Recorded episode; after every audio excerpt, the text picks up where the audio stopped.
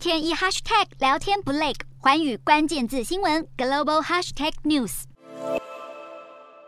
在超市里东挑西选，除了找品质好的新鲜蔬果之外，还要比较各个厂牌的价格。面对通膨飙升，已经压得民众喘不过气。为了抑制通膨，纽西兰货币政策委员会十七号决议，提高基准的官方现金利率两码，利率达到百分之三，是二零一五年九月来最高，并且是连续第七次升息，是三十年来最积极的紧缩行动。紧缩速度也是主要央行最快。纽西兰过去十个月已经升息十一码，升息幅度超过美国联准会。而纽西兰央行更表示，升息还没结束。另外，由于食品价格高涨，英国十七号公布七月消费者物价指数比去年同期飙升百分之十点一，是四十年来首度达到两位数，也高于经济学家预期。经济学家认为，英国央行更可能在九月升息两码到百分之二，因为英国央行本月已经传递明确讯息，为了压低通膨，不惜加重经济不景气。而挪威央行十八号召开决策会议，预估将调升利率两码到百分之一点七五，是二零一二年三月来最高。